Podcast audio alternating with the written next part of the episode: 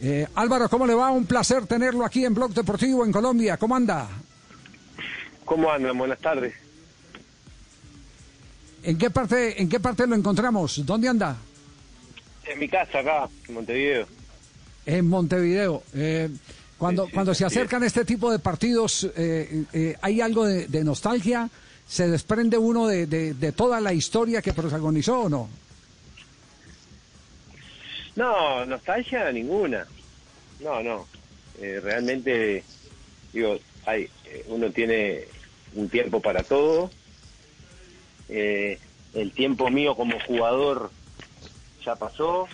Hoy, hoy miro el fútbol desde otro lugar y, y bueno, y cuando cuando se empieza a jugar el fútbol, con todo esto que hemos vivido, que seguimos viviendo de la pandemia, como que bueno, no- nos saca al menos un poco de, de esa de esa tristeza que, que se va se va generando, ¿no? Porque realmente eh, uno no, ve, digamos, el- la salida tan simple de- del problema que, que está viviendo el mundo, pero bueno, el fútbol, eh, quieras o no, te, te deja por lo menos un rato de, de pensar en cosas en cosas positivas.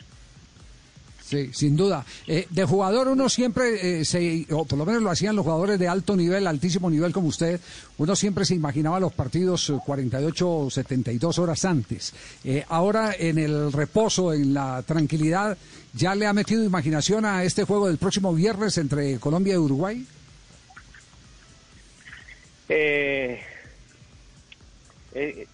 Sinceramente, se los digo, este fútbol atípico que estamos viviendo, eh, muchas veces eh, genera genera que, que, bueno que uno está en instancias importantes como son las eliminatorias, pero yo creo que el, el folclore o lo lindo de, de eso es cuando uno tiene la posibilidad de jugar con su selección, eh, sabe que, que tiene el apoyo de todo el estadio. Cuando vas a jugar afuera, sabes que tenés que jugar contra el equipo rival, pero también contra su gente. Eh, eso hoy no pasa, entonces yo creo que por algo eh, se han visto en general en el fútbol resultados diferentes de la lógica, ¿no?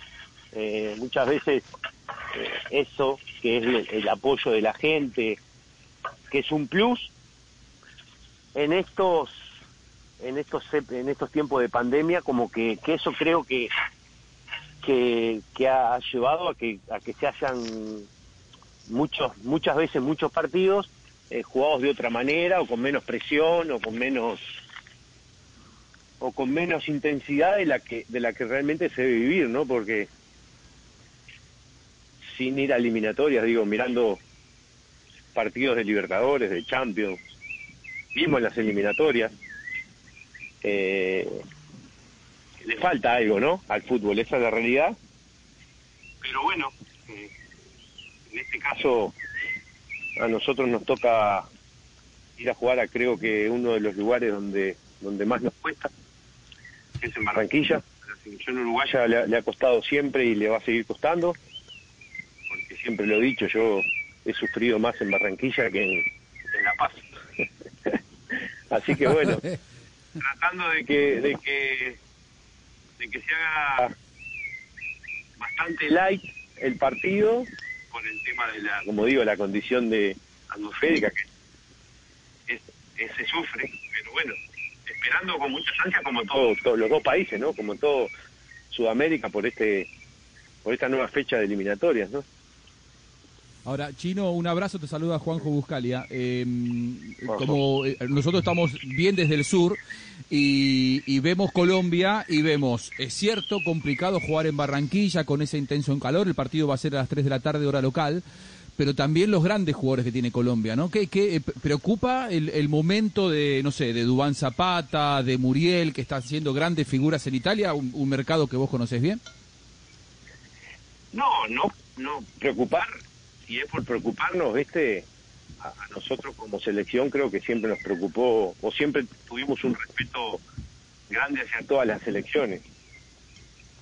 Hoy la realidad es que, que Colombia eh, está atravesando a nivel individual en los equipos un momento espectacular y lo reflejan a, a, a, la hora de jugar en la selección, porque lo he visto y es así.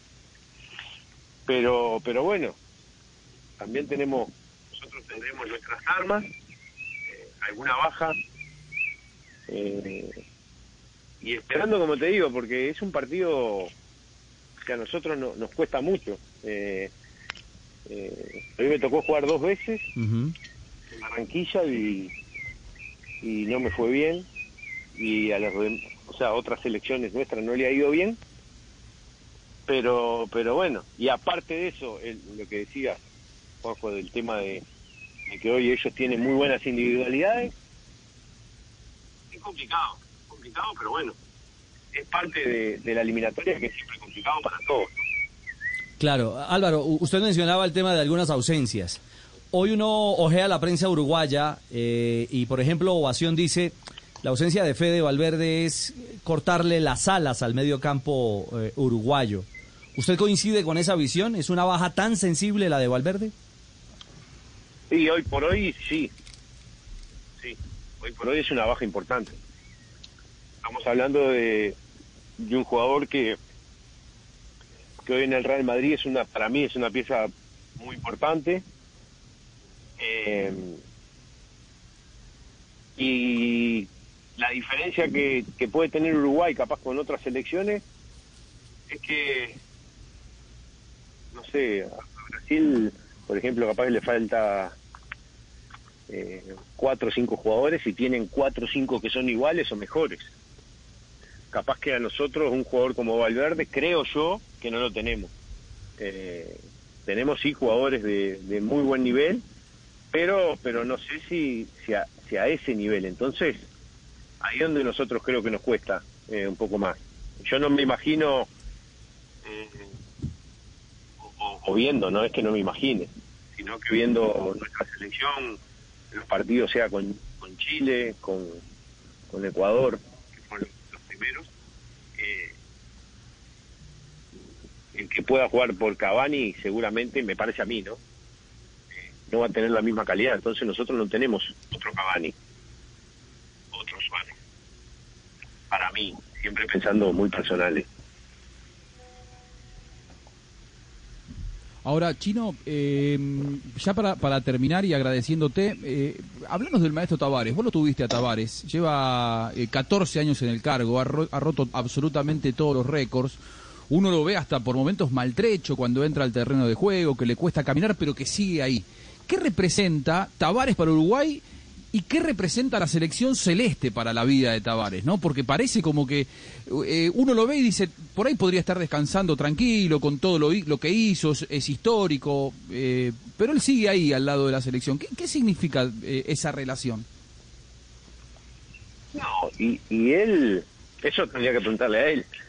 o sea, él le dio, para mí, Gusto le dio un orden a base de de un buen mundial de 2010, de haber ganado una Copa América después, le dio el, el respeto que, que bueno, que, que, Uruguay se ganó, pero a nivel nacional también, ¿no? Porque eh, en épocas anteriores eh, el apoyo que, que, que logró el maestro junto a los jugadores, obvio, era más difícil de conseguir porque los resultados no se daban entonces era todo más, más complicado. Ellos lo que hicieron fue eh, que la selección se valorara nuevamente, pero no a nivel de juego, sino a nivel de, de infraestructura, a nivel de, de organización.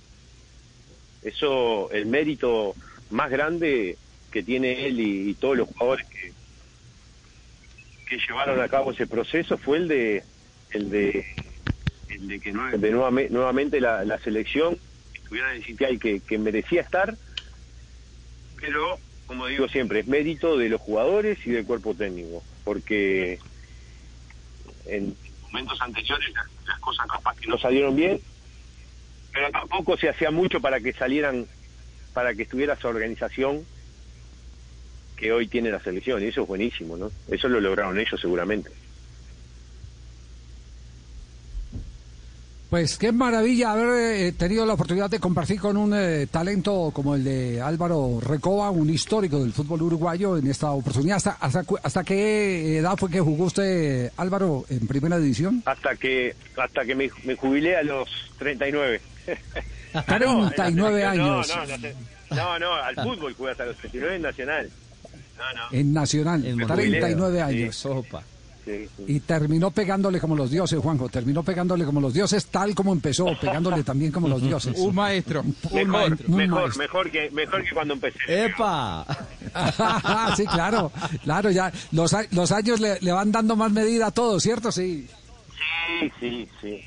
Y cuando uno es joven no se da cuenta, pero pero la realidad es que la experiencia te lleva a cometer menos errores, a, a tener otra visión de, de la vida en general y, y bueno.